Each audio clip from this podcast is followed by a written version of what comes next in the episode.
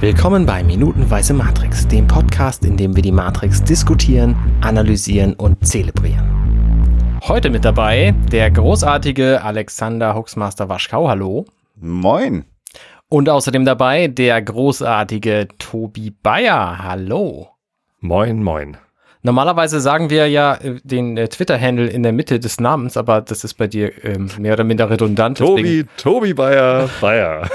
genau. ja, herzlich willkommen hier bei Minutenweise Matrix. Magst du dich vielleicht kurz vorstellen? Klar, gerne. Ich bin Tobi. Ich äh, bin im Jahre 1974 geboren. Das ist relevant, äh, um ausrechnen zu können, äh, in welchem Alter ich denn die Matrix gesehen habe oder wie alt ich war, als der Film rauskam. Und ich bin in Hamburg geboren, ich bin südlich von Hamburg aufgewachsen und habe dann in Hamburg studiert und jetzt wohne ich wieder südlich von Hamburg. Also ich bin ein absolutes Landei, der totale normalo Spießer-Typ, äh, wohnt hier auf dem Dorf im Speckgürtel von der Stadt und äh, hat einen Vollzeitjob in der Stadt. Genau. Ich habe in Hamburg studiert, ähm, sage ich gleich dazu, Informatik und Philosophie. Und deswegen habt ihr mich wahrscheinlich ausgewählt, damit ich hier mit euch die Matrix bespreche. Also erstmal müssen wir noch ganz kurz den allergroßartigsten Arne äh, Kotnager Ruddert vorstellen. Arne, Oh, du hast ja. mir gar keine Gelegenheit gegeben, dass wir dich auch noch vorstellen. Hallo Aber- Arne. Das stimmt. Hallo, hallo. Schön, dass ich da Hallo Arne. Ich kenne euch beide ähm, schon seit ungefähr fünf Jahren. Das stimmt. Ja. Da habe ich euch äh, persönlich kennengelernt und seitdem ist immer mal wieder so lo loser Kontakt. Ich, mit Arne war ich mal beim, beim Dart gucken. Dart irgendwas, ich weiß Stimmt, nicht mehr, ja. wer gespielt hat. Ähm, Peter Wright. Peter. Wright hat gespielt und war Anderson nicht auch da? Ja, ja, waren alle da. waren alle da. Passt, passt ja mit Anderson. Und, ähm, und äh, den, den Alexander habe ich auch schon, schon öfter mal getroffen. Zuletzt auf der äh, Hoaxilla Geburtstagsparty. Und auf Genau. Geburtstagsparty habe ich mich jetzt in diesen Podcast reingeplagt mit dem Versprechen, dass ich äh, kein Wort über meine anderen Hobbys verlieren werde. Und wir haben, äh, wir, wir können das ja auch mal noch ein bisschen ausführlicher darstellen. Es ist ja nicht so, als ob wir Tobi Bayern, äh, als wir mit diesem Projekt äh, begonnen haben, nicht angesprochen hätten, ob er nicht mitmachen will. In einem äh, Abend in einer äh, nicht näher genannten Kneipe hier in Hamburg habe ich das getan. Da war deine Aussage, Tobi, welche? Dass ich im Moment so wahnsinnig viel zu tun und auf der Pfanne habe, dass ich nicht weiß, ob ich äh, dafür Zeit finden würde. Deswegen habe ich erstmal dankend abgelehnt. So, dann war nämlich die Geburtstagsparty. Da äh, deutete sich das Projekt langsam an, äh, wie es sich so darstellt. Da waren schon die ersten Episoden veröffentlicht. So ist das. Und Ja. äh, du hast dann auf der Party offensichtlich mitbekommen, wer da noch alles mitspielen Ja, äh, alle mitgespielt anderen. hat. Alle, die da waren, sagten, ja, ich bin in Woche da, ich bin in Woche da. Ja, äh, ach so. Ja, es tut, tut mir leid, dass wir die jetzt nicht alle hier auch eingeladen haben zu deiner Woche dazu, weil du Das lernst sie ja jetzt gar nicht persönlich kennen. Ja, ich habe sie auf der Party getroffen. Naja, gut, ja, aber nicht alle, da kommen ja noch also. Nee, nicht Genau. alle.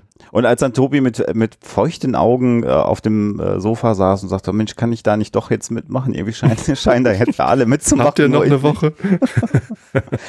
Haben wir uns natürlich sehr gefreut und an dem Abend sofort ausgehandelt, dass du dabei bist. Und äh, Tobi Bayer ist ja ähm, für alle, die jetzt nur minutenweise Matrix hören und äh, die ich nicht kenne, Tobi, wobei ich immer den Eindruck habe, wenn irgendwer Podcasts hört, dann kennt er zumindest deinen Podcast, vielleicht aber nicht deinen Namen. Vielleicht Das stimmt mag- nicht.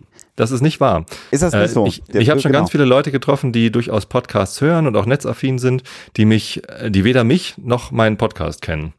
Äh, Und das finde ich äh, überhaupt nicht erstaunlich, denn diese ganze Szene ist doch zerfaserter, als sie uns teilweise vorkommt. Wir denken immer, es ist eine schöne Happy Blase, die ist zwar nicht groß und von äh, irgendwem in dieser Blase Ruhm zuzusprechen, außer Nicolas Wörl und äh, Reinhard Remford. Rein, Reinhold Remscheid äh, kann man natürlich, äh, ja, äh, Tim Prittler vielleicht noch nennen, als irgendwie jemanden, den, den man wahrscheinlich unbedingt kennt, wenn man in der Podcast-Welt irgendwie unterwegs ist. Aber selbst die nicht wirklich. Also, wenn du dir mal jetzt die iTunes-Charts anguckst, was da irgendwie für Sex-Podcasts hochgespült werden und diese ganzen Verlage, die jetzt irgendwie die Zeit und Spiegel und alle hauen jetzt irgendwie Podcasts raus wie blöd, äh, das ist nicht mehr so. Das, das, ist, äh, das war noch nie so. Ich war auf meiner, auf meiner ersten Subscribe, die damals noch irgendwie Podlove Podcaster-Treffen hieß.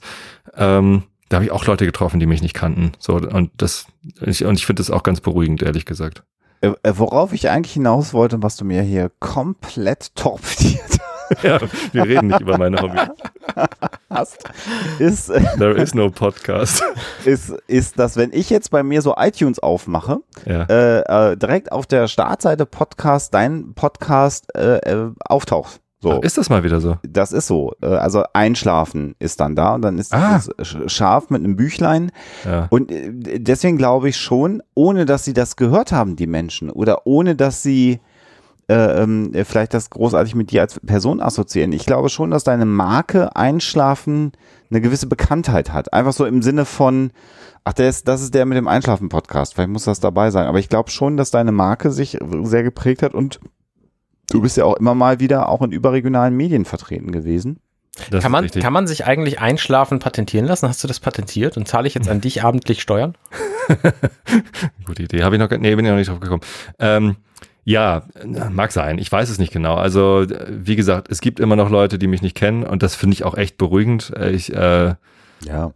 Ähm, und ich halte mich auch nicht, also gerade der Einschlafen-Podcast ist ja eine Sache, wo ich sehr, sehr wenig Arbeit reinstecke. Die meiste Arbeit, die ich in den Einschlafen-Podcast stecke, ist das äh, Community Management, dass ich auf Nachrichten und, und äh, Reaktionen irgendwie auf Facebook und, und so reagiere.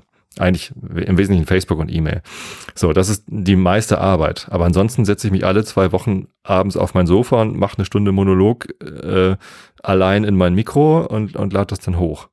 So, dass ich, ich habe keine Vorbereitung, ich habe keine Nachbereitung, ich schneide nix. Das ist irgendwie äh, ziemlich äh, low effort und äh, ich möchte dafür gar nicht äh, so viele Lorbeeren haben, wie, wie andere Leute sie verdient hätten. Das ist aber, äh, eigentlich ist das eine Ba- Debatte, die ich sowieso nochmal demnächst äh, ähm, äh, schon geführt haben werde, wenn das hier ausgestrahlt sei.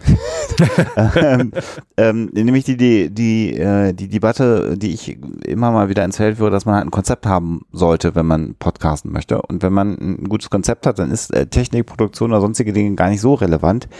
Und bei dir ist einfach das Angenehme, dass dein Konzept ist, ich bin so sterbenslangweilig, dass Leute gut einschlafen können bei dem. Ah, was ich Moment. Moment, Moment, Moment, Moment, Moment.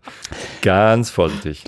ich ich habe ich hab ja ein, also mein, mein größter Ruhm besteht, glaube ich, darin, dass ich einen persönlichen Streit mit Klaas Häufer Umlaut, Umlauf, Umlaut? Wie heißt denn der eigentlich? Umlaut. Um, Umlauf. Umlauf. Umlauf heißt der. Mann, oder? Ich weiß. Also Ja. dieser aus dem Fernsehen. Äh, Habe. den ich, den ich übrigens nicht kannte. Ich, ich wusste nicht von der Existenz dieser Person, bis der mich mal auf Twitter erwähnt hat und alle mir gratuliert haben, dass äh, das Klaas Häufer Umlauf mich erwähnt hat und ich wusste wirklich nicht, wer das ist und warum die mir gratulieren und was jetzt, was das jetzt soll. Habe so ein bisschen erhöhten Traffic auf meiner Website festgestellt, aber das war auch nach einem Tag wieder vorbei und dann habe ich den halt gegoogelt. So, äh, der Typ hat offenbar wirklich den Podcast gehört und fand den wohl äh, auch ganz gut und der hat dann ähm, mehrfach behauptet, mein Leben sei so langweilig, dass ich daraus diese Show machen könnte. Das habe ich ja nur aber nicht gesagt. Doch, du hast gesagt, ich bin so langweilig. Nein, nein, nein, nein, nein. Das Konzept des Podcasts ist es, langweilig zu sein. Ja. So. genau. Danke, Arne. Schön, äh, dass wir hier noch Leute haben, die zuhören können. Nein, aber da- das ist ja gerade das Geniale an deinem Podcast, ist, dass du äh, mit einer äh, sehr wohlklingenden, äh, tiefen Stimme, die du ja hast, das wirkt auf viele Menschen sehr beruhigend, ähm, äh, tatsächlich aus deinem Leben erzählst, äh, in weiten Teilen, und dann auch gerne aus Büchern vorliest, also aus denen, aus denen man dann vorlesen darf, Mhm. äh, ohne dass man dafür irgendwie abgemahnt wird. Und dann können Leute dabei einschlafen. Und das ist eigentlich eine Idee, die so einfach wie genial ist. Und ich klinge jetzt wahrscheinlich wie irgendein so ein dulliger Zeitungsreporter, der sich mit dir schon mal unterhalten hat. Aber Wenn du mich jetzt fragst, wie ich auf die Idee gekommen bin, dann hau ich dich. Bitte nicht. nein, nein, das mache ich nicht. Danke. Ich, ich könnte jetzt auch, ich, ich mache jetzt auch keiner, keinerlei äh, Einschlafen-Witze oder Schnarchgeräusche, wenn du äh, Hat nachher Arne schon gemacht. was erzählst. Nein, aber das, das, das meine ich einfach damit, das ist, das war eine, das war eine gute Idee und äh, ta tatsächlich auch das darf man ja auch mal sagen, auch wenn ich jetzt nicht jeder bundesdeutsche Bürger hört und kennt, aber die Leute, die deinen Podcast hören, deine Community, die du ja auch pflegst, wie du gerade äh, beschrieben hast, ähm, weiß das sehr wohl zu schätzen und die freuen sich, wenn du eine neue Folge rausbringst, weil sie hören das gerne, um besser einschlafen zu können. Und Schlafstörungen sind eine von unseren äh, Kulturkrankheiten, die wir hier haben in unseren Industrienationen. Insofern finde ich das ein sehr, sehr äh, schönes Konzept, was du machst. Äh, das, ich Dankeschön. wollte dich eigentlich nur ein bisschen streicheln, aber das Ja, das ist ist ja nett. in Nein, nein. Gesellschaft auch so, dass Ja, Menschen das auch- auch nicht annehmen können. Wahnsinnig schwer. Nein, ich nehme das an. Vielen Dank. Ich wollte nur diese lustige Anekdote mit dem Klaas erzählen. Ich habe ihn irgendwann gebeten, er, er folgte mir auch auf Twitter tatsächlich und dann konnte ich ihm schreiben und habe ihm gesagt, so, äh, pass auf, mein Leben ist nicht langweilig und wenn du, irgendwie- und er hat in der Zeitung, in, in, er war mal irgendwie Man of the Year in irgendeiner Männerzeitung und da hat er dann auch geschrieben, dass der Einschlafen-Podcast ja so lustig sei, weil mein Leben ja so furchtbar langweilig sei. Und. Irgendwann habe ich ihm gesagt, lass das doch mal bitte zu behaupten, dass mein Leben langweilig sei, weil natürlich erzähle ich in dem Podcast erstens bei weitem nicht alles aus meinem Leben und zweitens konzentriere ich mich auf die entspannenderen Sachen. Ich sage eigentlich mittlerweile lieber entspannt als langweilig. Kann natürlich der Eindruck entstehen, aber also es ist definitiv und, und er hat das überhaupt nicht verstanden äh, dass, dass mich das irgendwie ärgert, wenn er mein Leben, was dann ja auch irgendwie quasi das Leben meiner Familie einschließt, das ist dann ja auch langweilig, äh, dass, dass ich das nicht okay finde, wenn er das so darstellt. Und seitdem folgt er mir nicht mehr, reagiert auf nichts mehr und ist halt irgendwie beleidigt. Das wäre deine, das wäre deine Chance auf Ruhm gewesen und da wird deutlich, dass du gar nicht äh, Ruhm haben möchtest. Ruhm nicht, aber rum. Ja, na egal. Ähm, Ja, Pappkameraden, da reden wir dann vielleicht mal äh, äh, äh, im weiteren Verlauf der Woche drüber. Du machst ja noch mehr Podcasts, außer dem Ja, Einschlafen-Podcast. Reichlich. Das ist ja so wie, je, so wie wir ja auch. Man kann ja nicht mit einem und dann ist gut, sondern irgendwann, das ist, äh, Irgendwann wird zur Sucht. ja, ja. Äh, man ist vielleicht noch in der Ehe treu, aber nicht was das Podcasting angeht. Ne? Da muss man schon ganz viel neuen Input haben. Und Tobi, du machst ja auch noch so andere Podcasts, nämlich den Pappkameraden-Podcast zum Beispiel. Da war ich ja auch schon mal äh, zu Gast. Da haben wir zusammen getrunken. Ähm, das machen wir aber vielleicht mal im Laufe der Woche, dass wir nochmal über deine anderen Podcast-Produktionen sprechen. Denn äh, bei Podcastern ist es ja häufig so, dass ein Podcast dann irgendwann nicht mehr reicht. Ne? Man weiß hinterher aber auch nicht, wie man da reingeraten ist in die vielen Podcasts, oder? Ich kann mich noch an jeden einzelnen erinnern. Man weiß nicht mehr so genau, warum so viele. ich habe ja sonst noch eine Alternatividee für diese, für diese Aufnahme hier. Wir könnten über diese Folge des Films reden. Wir sind in der 121. Minute. Ach, Ja. Hör auf. Tatsächlich, Ähm, wir reden über einen Film hier. Aber, und der Film, über den wir reden, das ist ja The Matrix, die Matrix auf Deutsch. Tobi, wie hast du denn zum ersten Mal Kontakt mit diesem Film gehabt? Also, wie ich schon sagte, habe ich ähm, im Jahre 1999 in Hamburg studiert. Ich habe 94 angefangen, Informatik äh, an der Uni Hamburg, also da in Stelling. Und ähm, äh, wenn man Informatik an der Uni Hamburg studiert hat, brauchte man zwingend ein Nebenfach. Ähm, und ich als Hobbymusiker habe dann systematische Musikwissenschaften gemacht, weil es völlig scheißegal war, welches Nebenfach man hatte, äh, weil ja Informatik mit allem irgendwie was zu tun hat. Was das zum Henker sind denn systematische Musikwissenschaften? Ja, habe ich mich dann auch gefragt, war langweilig. Und äh, habe dann äh, nach, nach vier Semestern tatsächlich mein Nebenfach gewechselt und musste dann äh, ab dem, ab dem vierten Semester oder ab dem fünften Semester, ich weiß gar nicht mehr so genau, musste ich dann äh, in meinem neuen Nebenfach, was ich mir dann ausgesucht habe, was viel besser funktioniert hat, mein Vordiplom nochmal machen. Und das war Philosophie. Das heißt, ich hatte dann Cool. ab 96, 97 hatte ich Informatik und Philosophie im Nebenfach und ich glaube 99 war ich auf jeden Fall noch äh, so im Vordiplomsstadion äh, Stadium von von äh, von meinem Philosophiestudium. Mhm. So und äh, dann kam diese diese Matrix-Plakate, wo noch keiner so genau wusste, was was das ist und ich als Informatiker fand es aber ansprechend, ne? So eine so eine Monitor-Font irgendwie, also die äh, die, da war ja nicht viel drauf zu sehen, außer irgendwie äh, What is the Matrix und das aber mit so einer äh, Typewriter-Font irgendwie. Kurier. Kurier äh, und Grün auf Schwarz äh, war mir schon bekannt. Mein Papa war übrigens äh, Systemanalytiker bei der HEW und hat äh, von seinem Terminal aus den Mainframe in COBOL programmiert und das auch, der hatte auch so ein, so ein Monochrom, so ein Monochrom-Terminal auf seinem Schreibtisch stehen. Ja. Was hat dich eigentlich dazu bewogen, Informatik zu studieren? Das war tatsächlich auch Zufall. Äh, Ich hatte nach dem Abitur überhaupt keinen Plan, was ich machen sollte. Entweder irgendwie Mathe oder Informatik oder Physik oder keine Ahnung was. Habe ich mich für alles angemeldet über die ZVS. und, und für Informatik hatte ich die erste Zusage. Und ich wusste gar nicht, ob ich bei den anderen jetzt absagen oder irgendwas. Und dann habe ich gedacht, dann mache ich halt mal Informatik. Mal gucken, was passiert. Ich konnte noch nicht programmieren. Maximal ähm, äh, eigengesteuerte äh, Studiumsauswahl, würde ich mal behaupten. Naja, so halb. Und ähm, war total zu meinem Vorteil, denn alle anderen Erstsemester, 1994 war das, äh, konnten schon perfekt Pascal programmieren. Äh, ich nicht. Mhm. Und Pascal ist aber nun mal eine prozedurale Programmiersprache. Im ersten Semester haben wir aber Miranda gelernt. Und das ist eine funktionale Programmiersprache. Und das ist ein komplett anderes Programmierkonzept. Und alle anderen waren voll am Abkacken, weil die halt dachten, ja, ich kann ja schon programmieren, ja, Pascal, ja, gut, Turbo Pascal, oh, ich sag's dir aber. Und ich so, hä, was, ja, wieso, Miranda ist doch total einfach und die sind damit überhaupt nicht klargekommen. weil, die, weil die schon in, in, in, den Prozeduren von, von genau, Turbo Pascal gedacht haben und sich mehr, nicht mehr freimachen konnten davon. Ja, die, die, die hatten halt eine Vorstellung von Programmieren, dass alles so funktioniert wie Pascal, also prozedural. Ich gebe eine Anweisung nach der nächsten. Und äh, funktionale Programmierung hat dann einen ganz anderen Hintergrund. Da denkst du dir halt Funktionen aus und wo die stehen, ist aber egal. Hm. So, und dann hast du die Plakate gesehen?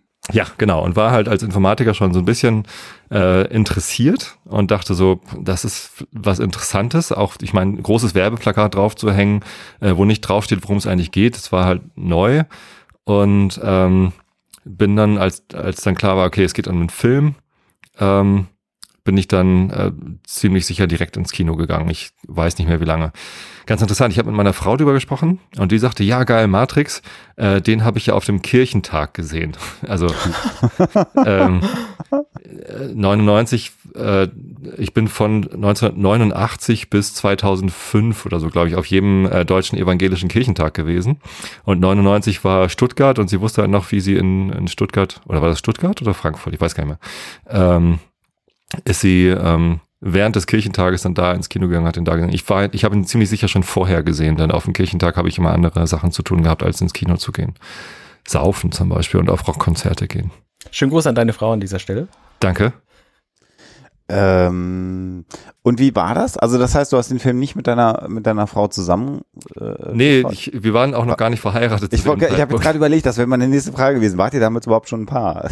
Nein, wir, wir waren noch nicht mal ein Paar. Wir waren äh, befreundet. Wir haben uns, wann war das? 89 oder was kennengelernt? Also es, wir kennen uns schon wirklich, wirklich lange. Seit ich, seit ich 13 bin, kennen Dann wir uns. Dann war es aber 87. Also wir wollen ja jetzt nicht. Ja, 87, 87 haben wir uns das erste Mal gesehen und dann haben wir zusammen in der, in der Jugendgruppe der Kirche, wo meine Mutter Diakonin war, haben wir zusammen ähm, ja, so Jugendgruppensachen gemacht, so Kinderbibelwochen veranstaltet und so ein Quatsch äh, und auch Ausflüge und ähm, daraus ist halt eine, eine Freundschaft entstanden, die ja auch sehr, sehr eng wurde. Also wir waren dann sehr gute Freunde, aber ein Paar geworden sind wir erst, oder sich denn, 2001, glaube ich. Ja, 2001. Okay.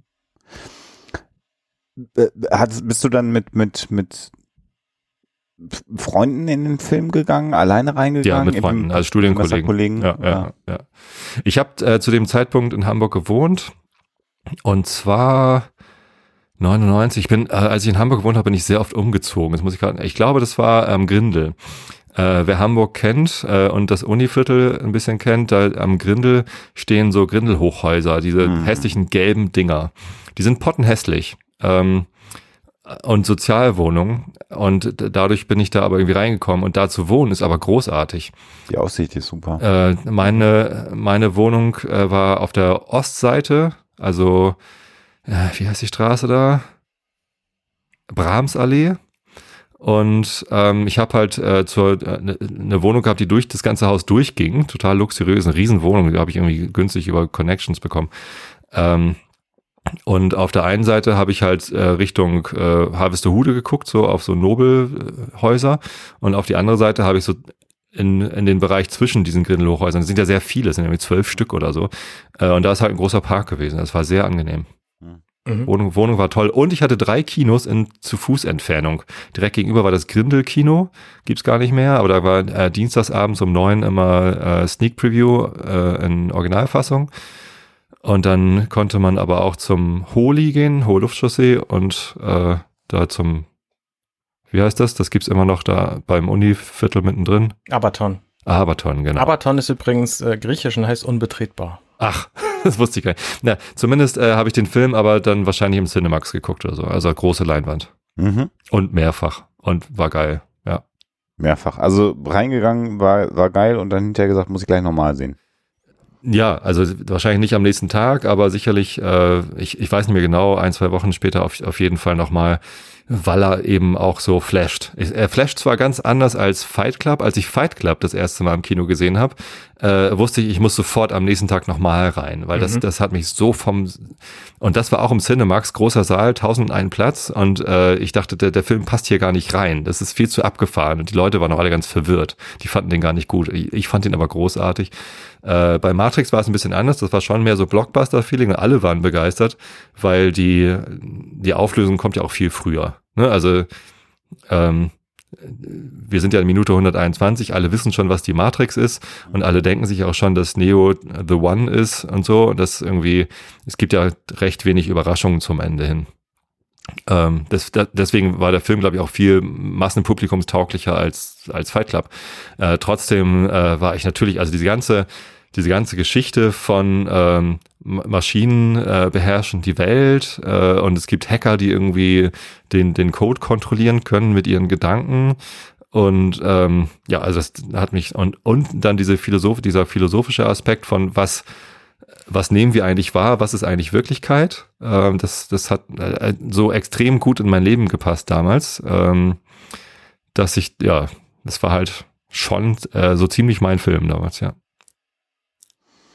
Wie, wie war es visuell? Also die Special Effects, ähm, Bullet Time? Ja, ich bin auch Fotograf, war ich auch damals schon. Äh, ich habe schon äh, mit meinem Papa äh, zu Jugendzeiten, der hatte immer äh, so eine Spiegelreflex Minolta-Kamera und ähm, wir haben dann zusammen äh, so Eventfotografie gemacht, also auf Hochzeiten und bin ich dann abends rumgelaufen, habe irgendwie 20, 30 Filme vollgeknipst. Ähm, aber Filme, also die äh, Movies, äh, Kinofilme haben mich nie so gereizt. Also das so Bewegtbild ähm, kannte ich mir nicht so mit aus. Ich habe äh, natürlich mit staunend weit aufgerissenen Augen da gesessen bei, bei Bullet Time und hatte keine Ahnung, wie sie das äh, gemacht haben. Mhm. Äh, dachte aber auch immer so, ja, irgendwie können sie es halt und irgendwie wissen es halt. Und ich habe äh, ich habe größtes Vertrauen in, in CGI. Also auch, äh, ich habe auch an der Uni damals schon einen Kurs belegt. Ich weiß gar nicht, ob das vor Matrix oder nach Matrix war über Computergrafik mhm. äh, bei Leonie Dreschler-Fischer. Ich weiß ihren Namen sogar noch. Professorin. Und äh, aber also das war nie was, womit ich mich intensiv beschäftigt hatte. Also das äh, das habe ich äh, begeistert wahrgenommen, aber das war nicht mein Metier. Da kannte ich mich nicht aus, da wusste ich nicht, was State of the Art ist und ähm, ich glaube, ich war von wann war denn eigentlich hier dieser dieser Film äh, Forrest Gump? Davon war ich doller begeistert. 94 oder so? Mhm. Der war, finde ich. Der war vorher, ne? Würde behaupten, dass der deutlich früher war. Ja. Liebe Zuhörer, ähm, wir googeln jetzt alle genau, gerade genau. im Netz.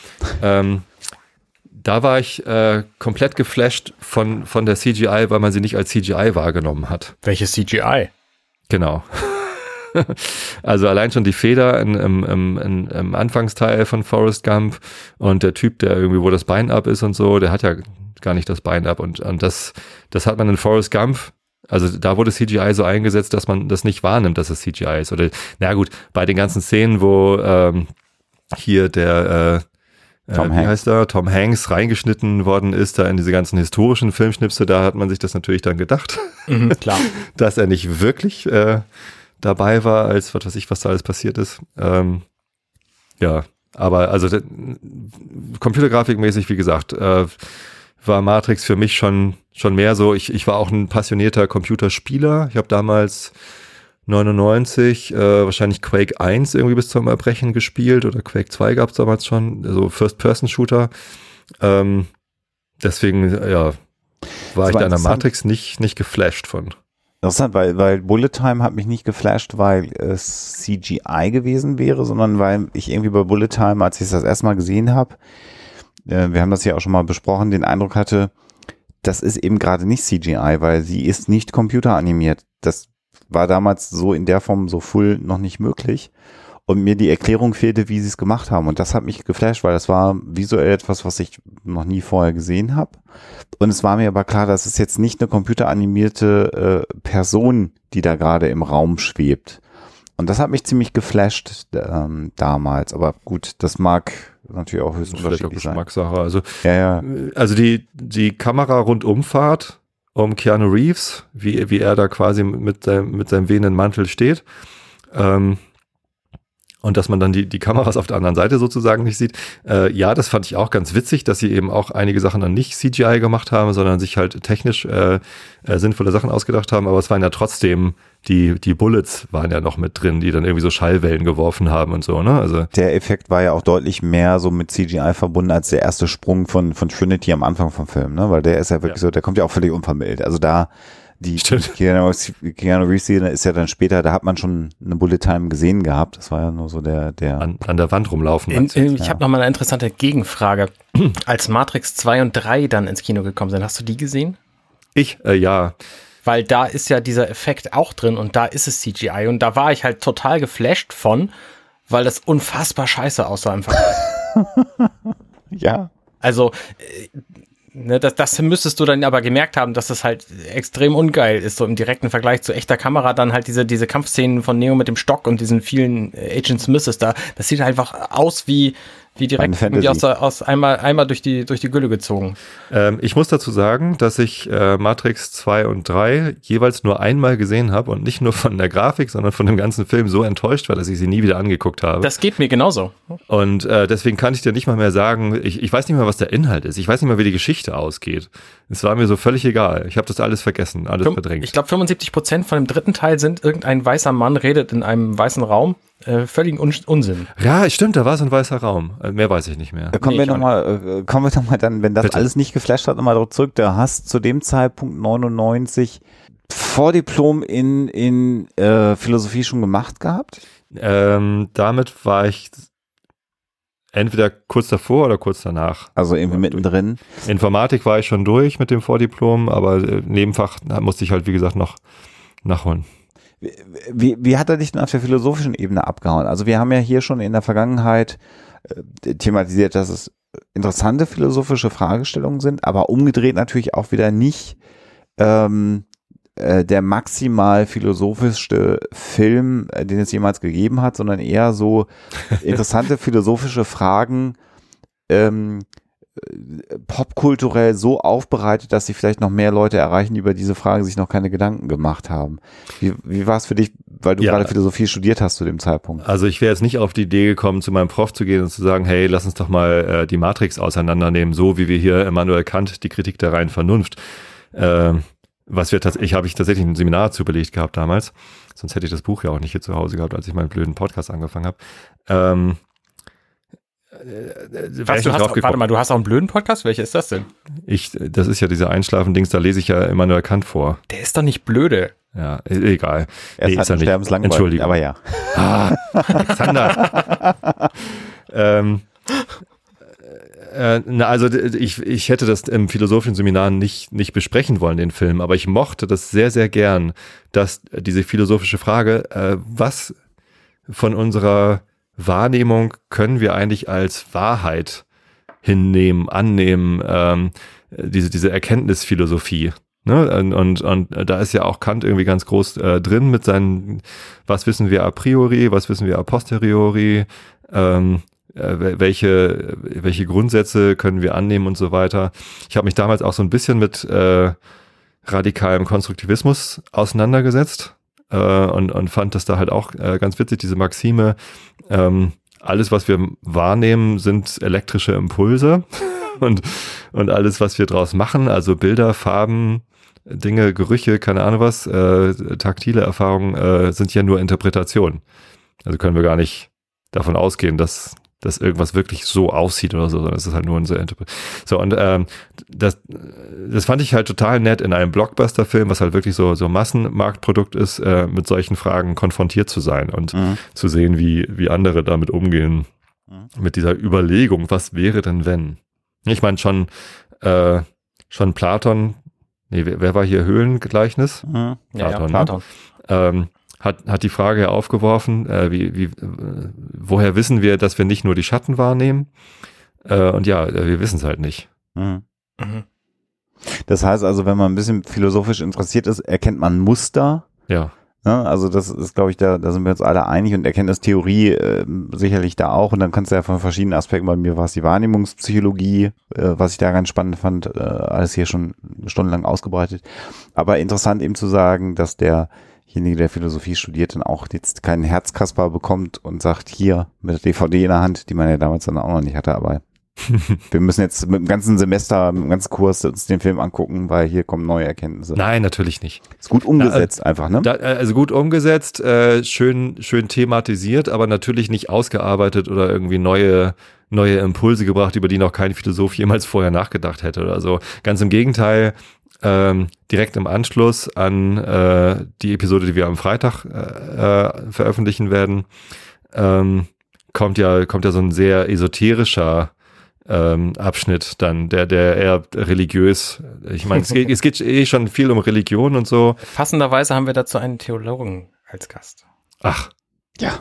Spoiler. Das Man ist ein Teaser, Kommilitone Teaser, von mir Teaser. übrigens. Der Teaser hier. Ja. Ähm, Freut euch drauf. Man könnte Hörer. meinen, wir haben uns dabei was gedacht. Wahnsinn. genau. Ich werde dann am Freitag auf Harry Potter zu sprechen kommen, aber das machen wir dann. Auch schön. Wo wir hier gerade schon von anderen Wochen äh, reden, lass uns doch mal auf diese Minute kommen. Wir erinnern ja. uns, in der letzten Woche hat ähm, Neo Agent Smith in einem U-Bahn-Schacht vermöbelt und ist jetzt gerade, nachdem er ein Telefon geklaut hat, auf der Flucht. Und das passiert im Grunde die erste halbe Minute dieser Minute lang. Und das ist ein bisschen öde, ehrlich gesagt.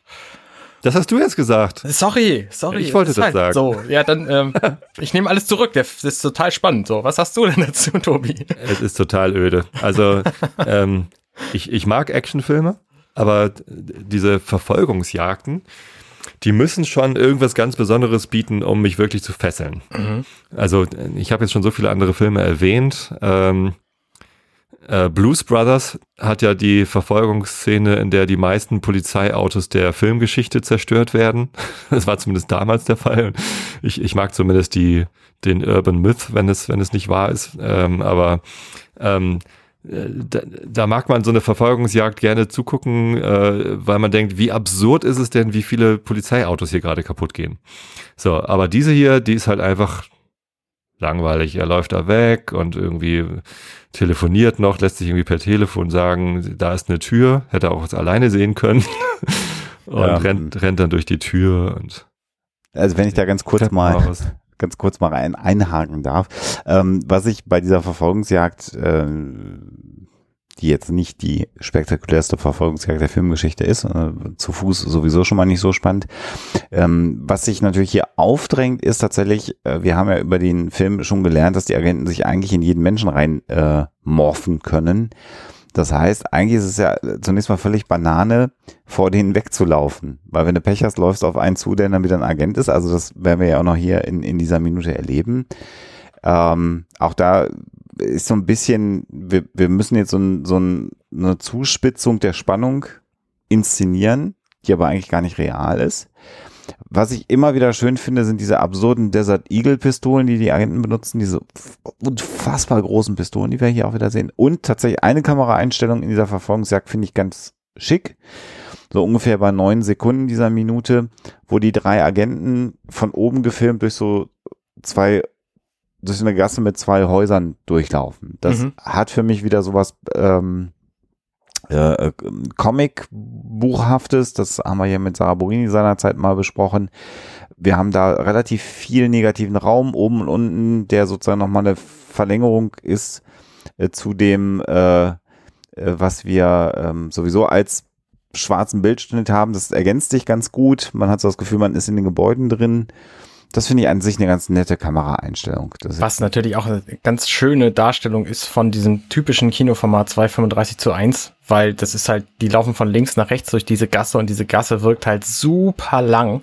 Mhm. Ähm, obwohl die, weiß ich nicht, irgendwie acht Meter lang ist oder so. Aber durch diese schmalen, schmale Gasse und diese Häuser drumherum, ähm, da, da wollte halt auch, da, da sagt das Bild halt, hey, übrigens, wir benutzen Breitformat, hier, direkt vor Latz geknallt. Genau. Also, so das funktioniert das im Fernsehen nicht. Deswegen haben wir ja, deswegen gehst du ja ins Kino so. Dieser, dieses, dieser Shot sagt im Grunde genau das.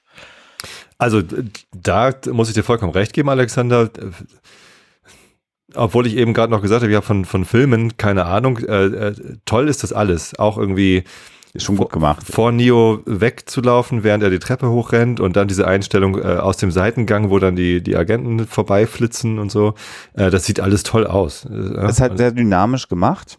Ja. Total. Sehr viel, sehr viel äh, Hektisch. Steadicam, die auch wackeln darf, haben wir hier. Jetzt kommt ja auch dieser, dieser lustige Telefondialog, äh, nächste Tür links und er geht nach rechts. Nein, das andere links.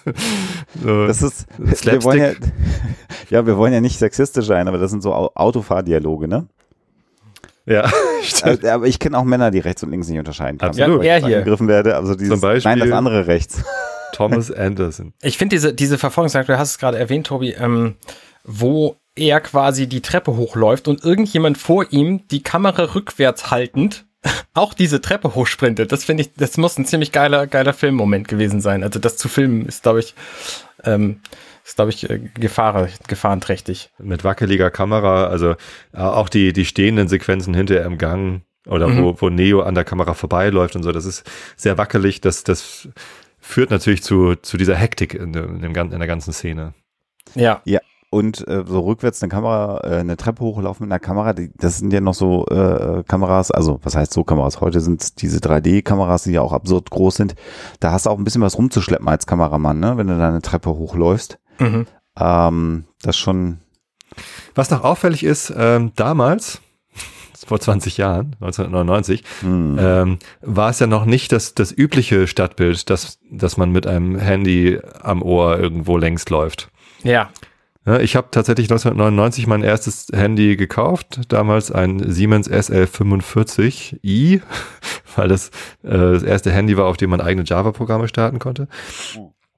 Ähm, und glaube ich zumindest das erste war. So, aber also trotzdem waren Handys noch nicht so im äh, im allgemeinen Stadtbild wie, wie, wie jetzt. Ne? Also Jetzt würde man wahrscheinlich auch nicht äh, filmen, dass er sich das Handy ans Ohr hält und hochläuft, sondern er hat es halt vor der Nase und guckt auf Google Maps, während er da durchläuft oder so. So würde man das heute ja, wahrscheinlich oder, filmen. oder aber wenn man es ganz lustig inszenieren wollte, das ist ja auch eine Sache, die ich bis heute nicht verstehe, sind äh, Menschen, die äh, Kopfhörer drin haben mit einer Freisprecheinrichtung und dann aber die ganze Zeit so in ihr Handy trotzdem reinreden. Das finde ich immer besonders geil. Mit, ich sehe das, die das immer noch. Handy, das Handy Das könnt ihr jetzt nicht sehen, äh, genau, liebe Zuhörer, aber äh, Also wie das Handy wie so eine Tafel so Schokolade. eine Tafel Schokolade Mund. Und das ist mal so die Situation, wo ich fremde Menschen ansprechen möchte und sagen möchte, du hast hier in deinem Kopfhörer, da ist ein Mikro, du musst dir dein Handy da nicht vom Mund halten. Aber ich kann mich dann immer noch beherrschen, fremde Menschen anzusprechen, weil wahrscheinlich würden sie mich dann verhaften oder so, aber das finde ich sehr amüsant. Ähm, ja, ähm, genau, also das andere links, also wir sehen dann wirklich diese Agenten, die ja, das fand ich auch interessant.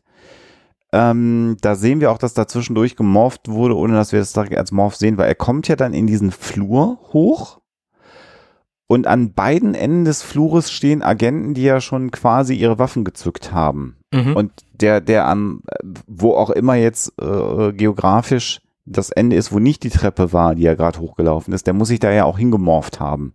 Das ist das, was ich eingangs gerade gesagt habe.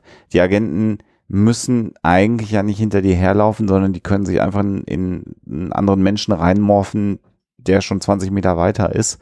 Und genau das passiert hier gerade. Das ist natürlich nochmal eine Verdichtung der, der Spannung und der Bedrohung, ähm, die Neo jetzt erlebt, weil sie hat von beiden Seiten in so einem Flur ihn jetzt mit einer Pistole beschießen und dann auch noch die Tür nicht aufgeht, die eigentlich aufgehen sollte. Und wir sind jetzt hier so bei, bei der Hälfte ungefähr. Was ich mich allerdings bei allen Verfolgungsjagden frage, ist, äh, warum treffen die eigentlich nicht? Also wie, was für, wer hat denn diese dusseligen Agenten programmiert, dass die immer daneben schießen? Das ist, glaube ich, auch eine Filmkonvention, ja. Mhm, ich denke Stand auch. so, stand so im Drehbuch, ist die einzige Begründung dafür, oder? Ja, es ist wirkt halt auch mal, es wäre ja auch ziemlich bescheuert, wenn so ein Film laufen würde und nach zehn Minuten gibt es den ersten Schusswechsel und der Held ist einfach tot. Peng, tot. Also wäre es bei Game of Thrones. Ja. da hättest du aber auch eine kontinuierliche Weiterentwicklung weiterer Figuren, die kommen. Äh, Das wäre dann für einen Hollywood-Film wahrscheinlich zu teuer, so viele Menschen bezahlen zu müssen. Apropos weitere Figuren, ich frage mich ja, ob die alte Frau die, die gleiche ist. Also ob das dieselbe, also ob das, ähm, pass auf, äh, Neo kommt ja jetzt hier in Sekunde 35 in so ein Apartment rein. Lass mich ganz kurz noch einen Satz sagen, nämlich, dass ich hier gerade in diesem Gebäude und in dieser Sequenz wieder es alles extrem grün finde. Aha. Weil es äh, Tag ist, äh, ist jetzt ja, sonst sind wir ja oft nachts oder im Regen äh, in, in der Matrix und hier natürlich wieder so eine Sequenz, wo wir quasi zur normalen Tageszeit mit einer normalen Beleuchtung in Anführungsstrichen äh, in der Matrix sind und gerade so auch dieser Flur, das ist alles, das ist schon fast gelb-grün äh, stichig.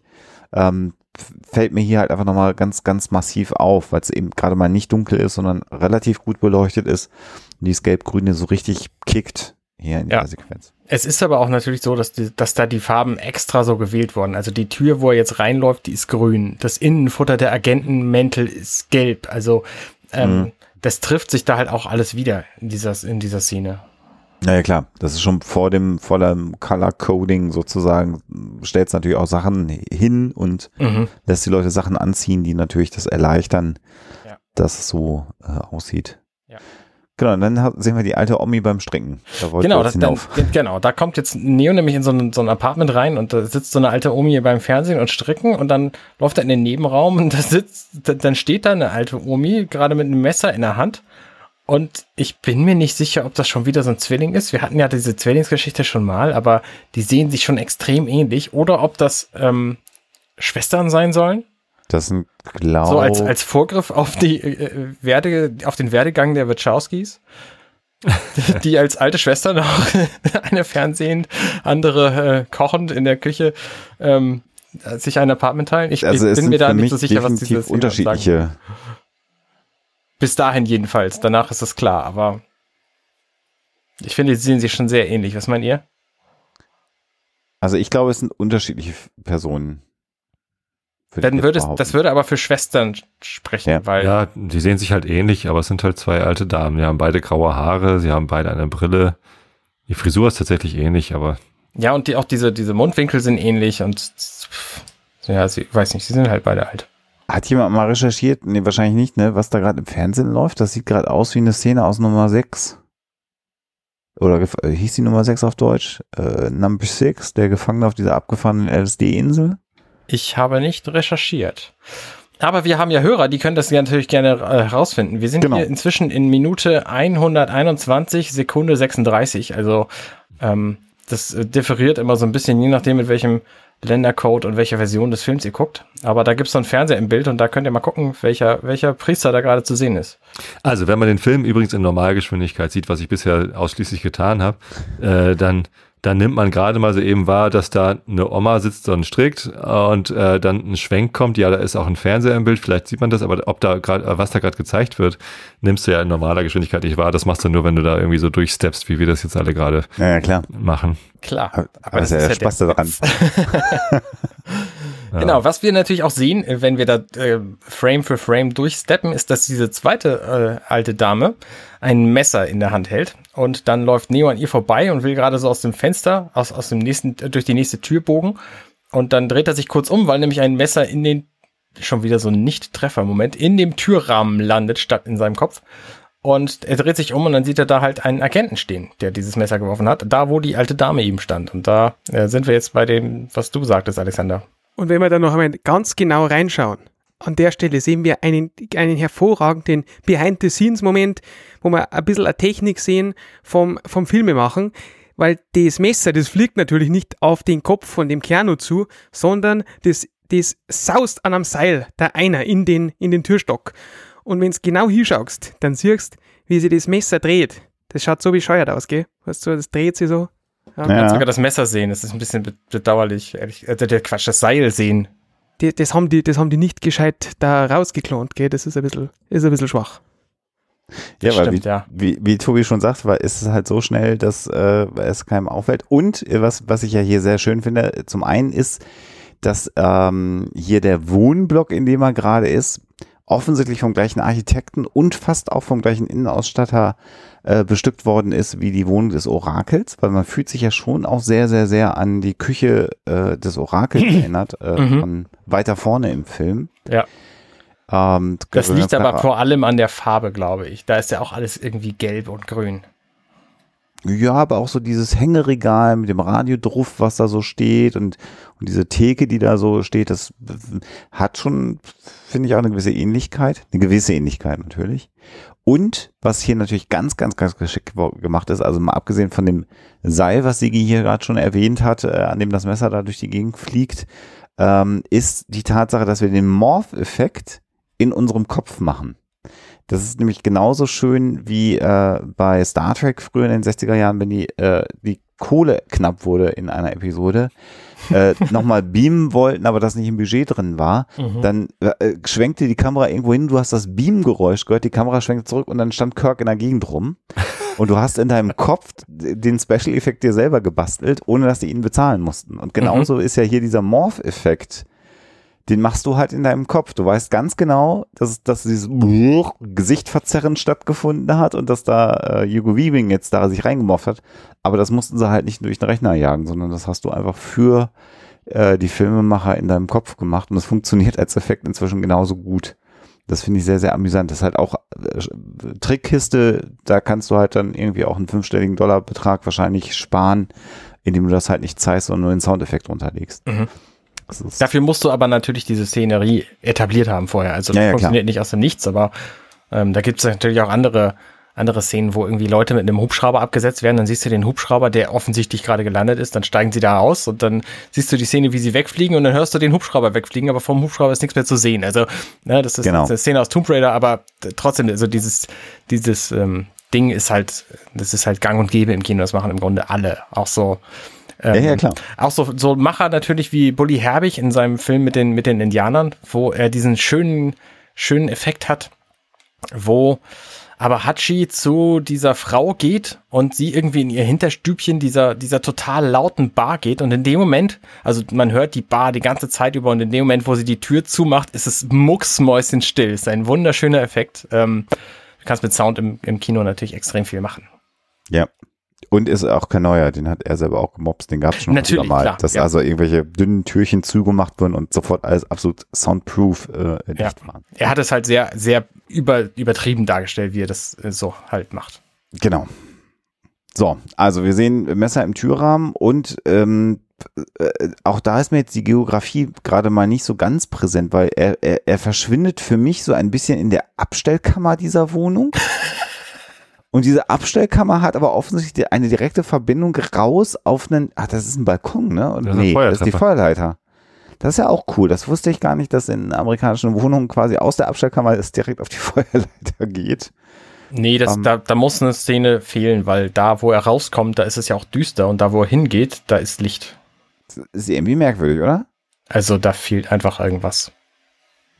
Hä, wieso? Aus dem Küchenfenster, wo die Frau sich in Elrond gemorpht hat, ähm, da scheint ja äh, die Sonne rein. Genau. Ja, genau. So, und Keanu Reeves verschwindet dann hinter diesem Türrahmen und ich Und müsste gesagt, eigentlich auf die Sonne zugehen und äh, da, da ist ja zumindest von oben kommt ja Licht, fällt ja Licht auf die, auf die Treppe rauf von der. Ja, ja, aber er, aber er geht doch, irgendwie geht er doch jetzt gerade in die Speisekammer dieser Küche rein, oder? Oder aufs Klo oder was Nein, da er geht raus. In dieser Szene, wo, wo wir ihn von außen sehen, wo wir das Haus von außen sehen, da, wo er rauskommt, das ist auf keinen Fall der Raum, wo er drin verschwindet, als das Messer fliegt.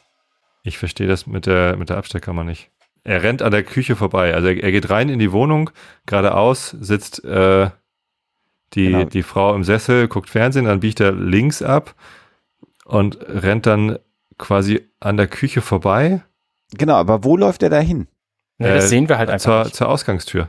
Die Ja. siehst du dann von außen. Die sehen wir halt einfach nicht. Nicht in eine. Kammer, sondern zu einer Ausgangstür. Die siehst du im Raum nicht. Ne? Ja, aber das heißt, dass diese Wohnung einerseits einen normalen Wohnungseingang hat Ja.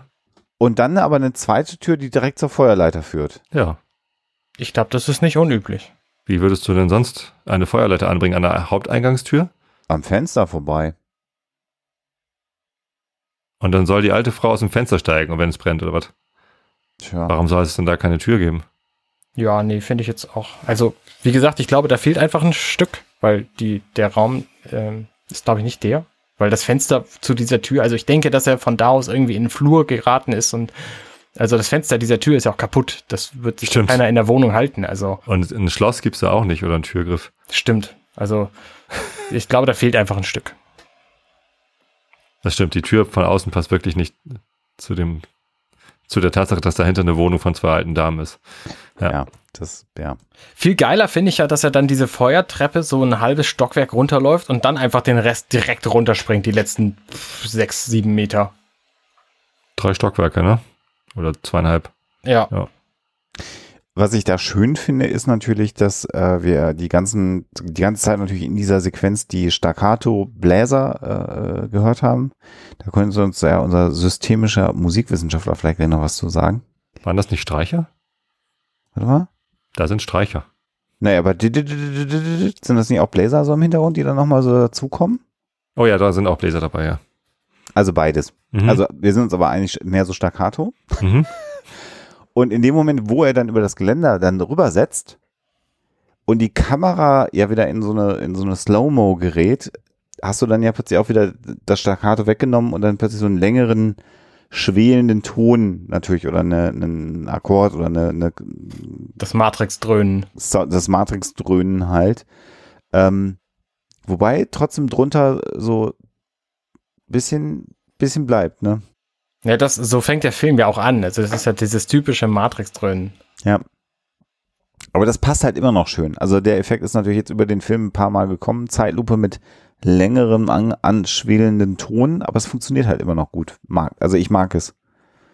Was ich mag, ist, ähm, wie die Soundeffekte, also dieses Swoosh, wenn er dann im Müllberg landet und so, wie das äh, in die Musik reinpasst. Also das haben sie gut hingekriegt. Ich mag, ich mag nur diese Filmmusik nicht. Also Okay. ähm, der, der Matrix Soundtrack, also die, die Songs, die da drin sind, die sind ja alle großartig. Das ist ja wirklich einer, Ja. einer der, der allerbesten Soundtracks, die je zusammengestellt worden sind. Ähm, aber diese, diese Nicht-Songs, diese, ähm, hier haben So wir eine Verfolgungs... irgendwie. Die, ja, genau. Die, hier haben wir eine Verfolgungsjagd, also müssen wir filmmusikalisch da jetzt irgendwie diese, dieses nichtssagende Staccato-Gefetze, äh, woran sich niemand auch erinnern wird. Das ist ja nur dazu da, da bist du jetzt wieder als Psychologe gefragt, irgendwie so Angst zu schüren oder, oder Hektik irgendwie zu Mhm. verbreiten. Der Puls soll ansteigen und irgendwie soll man irgendwie Schweißperlen auf der Stirn kriegen. Finde ich anstrengend und langweilig. Ist das bei dir so im Kino, dass du da tatsächlich äh, dann abgenervt bist von sowas? Ja, ich bin extrem empfänglich, äh, was so Tränendrüsen angeht. Also das, äh, da muss nur irgendwie der langsame Streicher kommen oder so. Ich bin da, äh, ich bin sehr emotional und ich heule regelmäßig im, im Kino. Okay. Oder wenn ich irgendwie mit den Kindern äh, Kinderserien im Fernsehen gucke. Also da, da, ich bin da sehr nah am Wasser gebaut ähm, und, und ähm, genieße das aber auch. Also das ist, die machen das ja, um auf meine Tränendüse zu drücken, also lasse Ja. ich sie. Aber Verfolgungsjagden und Hektik, so das finde ich immer so, oh, wann ist es endlich vor Ende, zu Ende? Ich, ich möchte wieder Inhalt haben. Das hat halt für mich keinen Inhalt. Das trägt nichts zur Geschichte bei. Das ist so Füllmaterial. Und wie gesagt, also wenn sowas passiert wie, ähm, wir zeigen eine Verfolgungsjagd, aber eigentlich wollen wir euch nur zeigen, äh, wie viele Polizeiautos wir kaputt machen. Oder in der letzten Game of Thrones Staffel äh, gab es eine Szene, wo die, äh, wo die meisten Menschen verbrennen. okay. Ne? Also die haben einen Rekord aufgestellt. Und das ist irgendwie so, man sieht das einfach, dass sie das probiert haben, einen filmischen Rekord aufzustellen. Und dann, dann finde ich es wieder irgendwie amüsant, aber es gibt mir sonst nix. Das ist irgendwie überflüssig. Interessant. Es ist halt auch so bei diesem, bei diesem Soundtrack, dass der bewusst öde gestaltet ist, habe ich das Gefühl. Also es gibt halt immer dieses, dieses Streicher und dann diesen, diesen Matrix-Dröhnsound und so, das, das ist halt der musikalische Teil, der nicht Song ist in diesem Film und das ist Ja. echt schlecht gemacht. Also ähm, ich weiß nicht, woran es liegt, aber wenn ich mir da so andere Filme angucke, ähm, die neueren Batman-Filme, die sind auch so. Die haben äh, also die, dieser Batman Begins und, und Dark Knight und so, die haben auch keinen nennenswerten Soundtrack. Die haben zwischendurch mal so ein bisschen melodische Teile, aber auch ein Großteil von dem, was die machen, ist, ist, äh, ist ähnlich. Und wenn man sich da die, die älteren Batman-Filme, den ersten Batman-Film, also den, den äh, 89er Batman-Film so anguckt, wo die, wo die Musik von Danny Elfman drin ist, da ist halt auch spannungsgelagene Musik drin. Aber die ist halt auch Musik. Also die kannst du dir auch anhören, so von CD. Das würde ich mit diesem Ding hier auf gar keinen Fall machen. Wo, wobei ich aber da sagen will, wir haben da noch mal einen Abfall von den, von den Nolan Batman-Filmen. Da finde ich ja schon, dass der erste Soundtrack noch auch gute Teile hat, wenn wir mal kurz abschweifen wollen. Ganz schlimm finde ich diese ganze DC-Geschichte. Also die, die, die DC Movie Universe, das ist für mich wirklich nur noch, nur noch ein Brei. Also das ist nur noch, wir wollen Mhm. bedeutungsschwanger, Wagner-esk äh, Soundtrack simulieren, weil auch die Story dementsprechend schon Shakes- Shakespeare-mäßig äh, bombastisch ist und äh, das geht so in die Grütze. Wohingegen ich die Matrix immer noch, vielleicht war auch, weil es der erste war, der es so konsequent gemacht hat, da, immerhin hat das einen Wiedererkennungswert. Witziger Zusammenhang übrigens, ähm, Danny Elfman, der den Batman Soundtrack gemacht hat, der hat auch Justice League vertont. Ja, das äh, irgendwann. So ist als- das. Irgendwann sollte man mal aufhören mit gewissen. Apropos, also ich glaube, wir haben zu dieser Folge nicht mehr viel zu sagen. Vielleicht ähm, sind wir Äh, einfach dort, durch, ja. äh, na, der, was, was ja schon auch, auch nochmal rüberkommt, was, was ganz schick ist, dass der Agent, also während der Neo so den Müll auch braucht, um noch weich zu landen, der Agent ja diese sechs Meter einfach runterspringt und ganz easy landet, ne? Das stimmt, ja. Und wir sehen noch den Gegenschuss auf die Nebukadnezar. Das stimmt, äh, aber ich, das passt. Ist, ist das nicht auch in der nächsten Minute drin? Ihr habt Das ist in der nächsten Minute. Das, passiert, überlappt, das ne? passiert jetzt gar nicht. Ihr habt Das. Das letzte, ja. was ich noch hätte sagen wollen zum Thema Soundtrack, ähm, ich habe ja schon gesagt, dass ich damals sehr viel Quake gespielt habe. Mhm. Der Soundtrack von dem Computerspiel Quake ist von Trent Reznor, Ja. äh, seines Zeichens ja ähm, Kopf der Band Nine Inch Nails. Also ich, ich kannte erst Nine Inch Nails und dann habe ich Quake gespielt und habe ich rausgefunden, wow, das ist alles von. Trent Reznor. Äh, Geil, geil, geil. Ähm, und der hat dann ja äh, auch äh, Soundtracks für Filme gemacht. Ne? Sogar einen, Oscar-Gewinner. einen Oscar gewonnen für Gone Girl, glaube ich, ne? Nee, für, Oder für Social äh, Network? Social Network. Aha, genau, einer von den beiden. So, und äh, also der macht das einfach mal um, um so viele Längen besser. Der ist einfach sehr klug. Der, Der, der ist sehr, kl- und das müssen ja nicht mal Songs sein. Also auch Quake, das sind ja keine Songs. Die fühlen Nee. sich zwar an, wie, aber es sind ja auch nur Geräuschinstallationen. Und ähm, wenn sie, wenn sie doch nur Trent Reznor genommen hätten, zum anstatt, Beispiel. Ja, ja. anstatt diesem blöden orchestralen Dididit Dings. Ja, ja. Na gut. Ähm, dann Seien Sie auch morgen wieder dabei, wenn wir die Matrix zerreden. würde ich auch sagen. so zum Ende. Einer der Äh. schlechtesten Filme, die ich je in meinem ganzen Leben gesehen habe. Äh, Gott, ihr habt mir absichtlich, habt ihr mir die schlechteste Minute zugespielt. ja, ja, warte, das wird immer schlimmer. Die langweiligste Minute für den, ja klar. Ja. Ja. Du, du, damit du bloß nicht punkten kannst in einer anderen Produktion. Was die Hörer nicht wissen, äh, der Alexander und ich, wir haben uns sehr lieb. Das sollten wir an dieser Stelle nochmal sagen. Nicht, dass hier Ja. der Eindruck entsteht, wir würden uns immer nur anzicken, wenn wir uns. Nein, das äh, glaubt der Tobi nach wie vor. Ich mag ihn überhaupt gar nicht, aber er ist einfach sehr bekannt. Ja, schön. Ich, ich, Ja, ich kenne euch beide gar nicht, von daher ist es mir eigentlich egal, was ihr so macht. Und was hat der Wer ist da überhaupt der Mann gemacht? mit dem Bart? der gar nichts gesagt hat die ganze Folge. Doch, hat er. Hat Das, er. das ist immer ein bisschen schwierig. Tobi Bayer fängt an zu reden und bam, bin ich eingeschlafen. Ach, den Witz hat Kurz zwischendrin aufgewacht, wisst ihr Bescheid. Ja, natürlich. Oh nein. Bam. Ja. Wir sehen uns morgen. Alles klar. Tag. Gute Nacht. Genau. Bis denn. Ciao. Tschüss. Hey, ich bin Arne und das war Minutenweise Matrix. Wenn euch dieser Podcast gefällt, dann unterstützt mich doch ein wenig. Ich schneide, produziere und hoste diesen und weitere Podcasts wie auch andere Projekte im Netz. Informationen, wie ihr mich unterstützen könnt, findet ihr auf compendion.net.